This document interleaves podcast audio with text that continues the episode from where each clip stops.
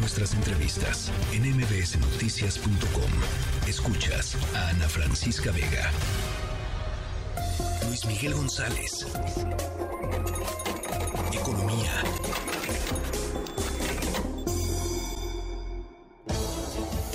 Luis Miguel González, me da mucho gusto platicar contigo. El gusto es mío, como siempre. Oye, la, huelga de automotores en los Estados Unidos, por primera vez en la historia, la Unión de Trabajadores Automotrices de ese país convocó eh, simultáneamente una huelga que afecta eh, a General Motors, a Ford y a Stellantis, ¿no? También eh, los tres grandes de Detroit, como se les conoce. sí, y aparte están en tres estados que son muy importantes políticamente, Missouri, Michigan y Ohio estos estados que se llaman swing states o estados columpio, porque unas veces votan de un lado y otro. Por eso hay tanta declaración política. Me gustaría poner en contexto, eh, la industria automotriz es 3% del PIB de Estados Unidos. Y mucho de lo que está en discusión va mucho más allá de quién gana porque lo que los analistas dicen, algunos, vamos a decir, algunos cronistas, dicen, claramente el signo de los tiempos es favorable a trabajadores que se van a huelga.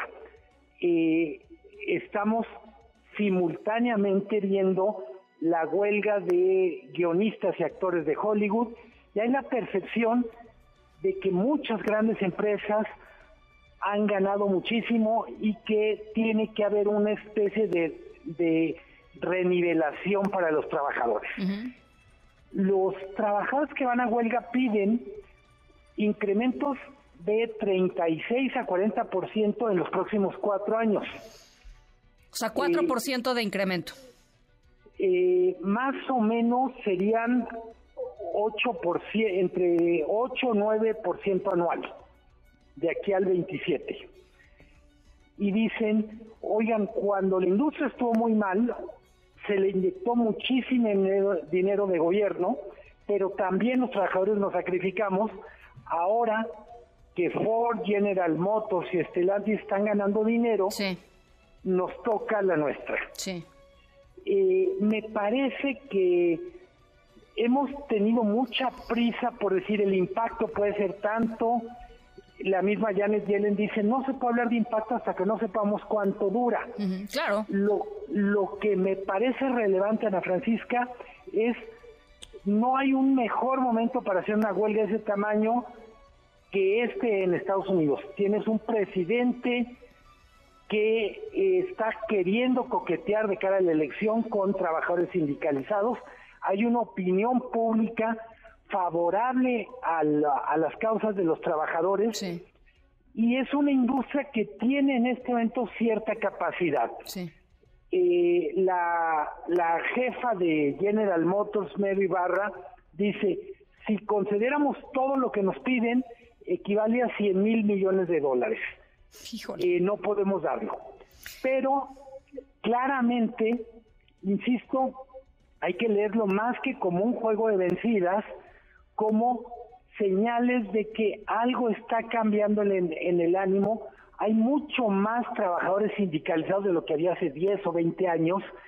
Hay un, yo diría, hay un cambio en la percepción que se tiene de los billonarios, de los trabajadores, y creo que va a determinar mucho el desenlace. Eh, solo como referencia, la última huelga que hubo en la industria automotriz fue en 2019 y duró seis semanas. Oye, dime una cosa, eh, eh, entendiendo, digamos, las repercusiones para Estados Unidos y que eh, eventualmente las repercusiones para Estados Unidos terminan afectando a México, pero ¿hay alguna afectación más directa a, a la industria mexicana?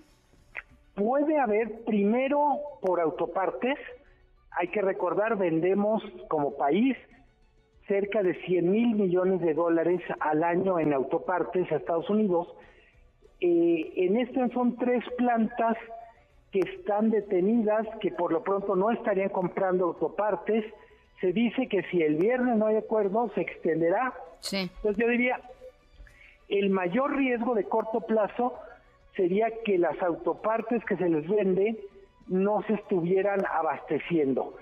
Hay que recordar, en cualquier caso, Ana Francisca, estamos hablando de los tres grandes, pero ya la industria automotriz en Estados Unidos, pues incluye japoneses, alemanes, chinos, literalmente todo el mundo produce autos y no todos estarían en huelga.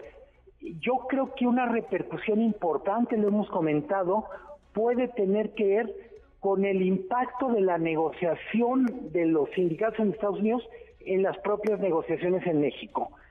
Y hay que recordar que como consecuencia de la negociación del TEMEC, mucho de lo que se acordó es que los sueldos en México, en industrias exportadoras o en industrias muy integradas, no se disparen o no se despeguen mucho de lo que son los sueldos en Estados Unidos. Pues pues Entonces, creo que por ahí eh, mucho de la cobertura ha puesto énfasis más por el lado de integración industrial. Yo diría, estamos viendo también una especie de integración sindical y no hay que perder de vista que ese podría ser el principal impacto. Bueno. Eh, qué eh, interesante de veras, eh, Luis Miguel, lo que está sucediendo. Vamos a seguirlo, ¿no? Vamos a estar muy cerquita del tema. Sí, la otra duró seis semanas. Les aseguro que no se resuelve esta semana. Híjole. Se los puedo apostar. Te mando un abrazo, Luis Miguel. Abrazo muy fuerte, Ana Francisca.